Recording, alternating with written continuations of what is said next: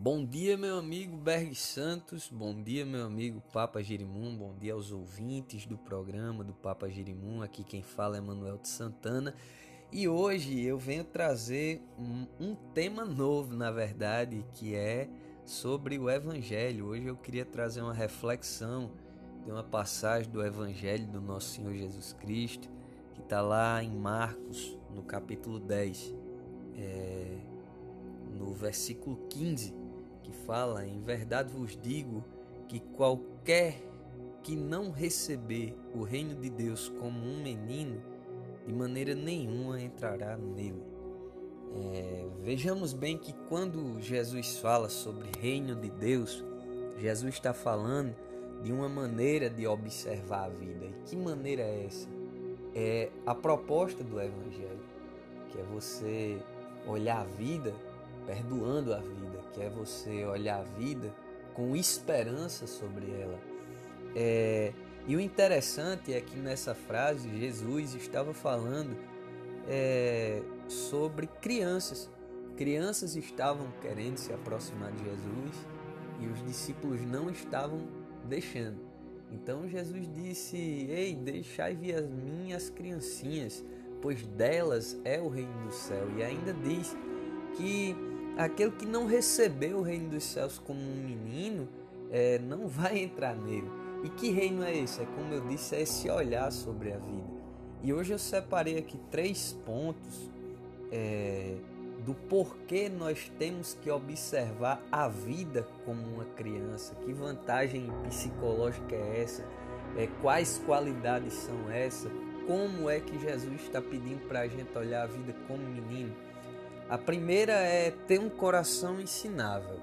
É, a criança ela é altamente ensinável porque ela nasceu, ela tá nova, ela tá como uma folha em branco, ela tá aprendendo o tempo todo, mesmo sem a gente querer ensinar ela, ela tá aprendendo que ela tá observando o pai, ela tá observando a mãe, ela repete os comportamentos do pai e da mãe, então a criança é ensinável. E Jesus ele traz uma proposta para a gente que nós tenhamos um coração, uma psique ensinável. Porque muitas vezes a gente acha que sabe de tudo. E nesse nosso achar que sabe de tudo, geralmente não ouvimos o outro. E quando a gente não ouve o outro, muitas vezes a gente está se impondo, a gente está machucando e nem percebe. E a gente começa a produzir muitas vezes dentro da nossa casa, dentro do nosso lar, é, dentro do nosso ambiente de trabalho, um, um ambiente chato porque não queremos aprender com o outro, nos recusamos Muitas vezes consideramos o outro menor do que nós e uma criança não. Uma criança, ela está o tempo todo aprendendo, seja com você, pai, mãe, avô, avó, tio, tia, seja na escola, com os colegas, com os professores. Jesus ele nos manda ter esse olhar de eterno menino aprendiz. Para Jesus, o homem, para ele andar com esse reino de Deus, e esse reino de Deus que ele fala é um estado de paz interno é um reino que é dentro de vós, como ele fala. É, a gente tem que aprender, continuar aprendendo durante toda a nossa vida. É, e o segundo ponto é aprender a perdoar. Uma criança você pode perceber, ela, você deixa um grupo de crianças aqui, elas vão brigar. De repente a gente vê tem uma briga, mas passa meia hora, uma hora, tá tudo brincando junto de novo. E Jesus faz esse desafio para a gente, que quando a gente fica adulto é muito difícil. É muito difícil a gente abaixar a cabeça.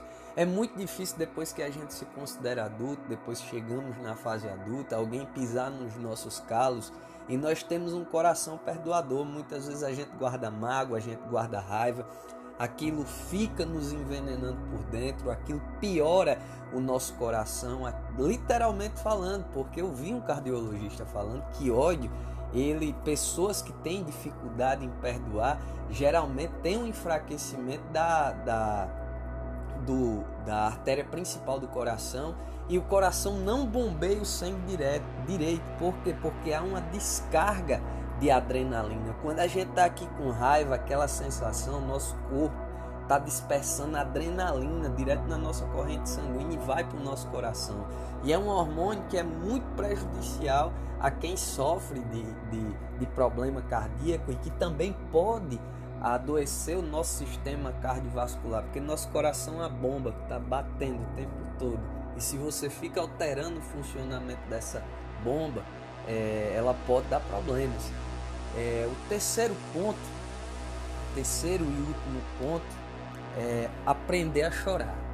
Eu acho que é um dos pontos mais difíceis nos dias atuais. O choro é uma das ferramentas que mais traz alívio e catarse emocional.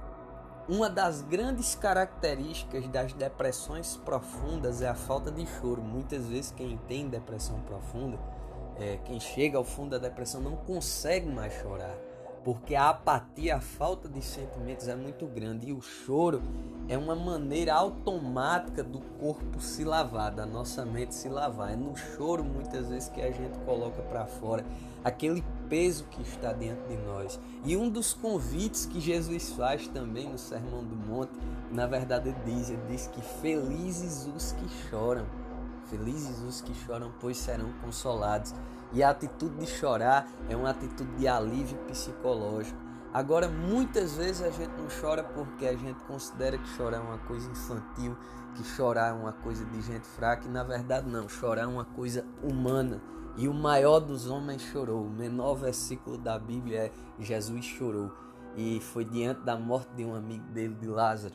Então nós vemos que se nem Jesus escapou do choro, quem somos nós? E na verdade nós temos que nos apropriar do choro como uma ferramenta de alívio. Então, pessoal, essa é a minha dica de hoje. Que Jesus abençoe o coração de cada um de vocês e até amanhã, se Deus quiser e abençoar. Um abraço.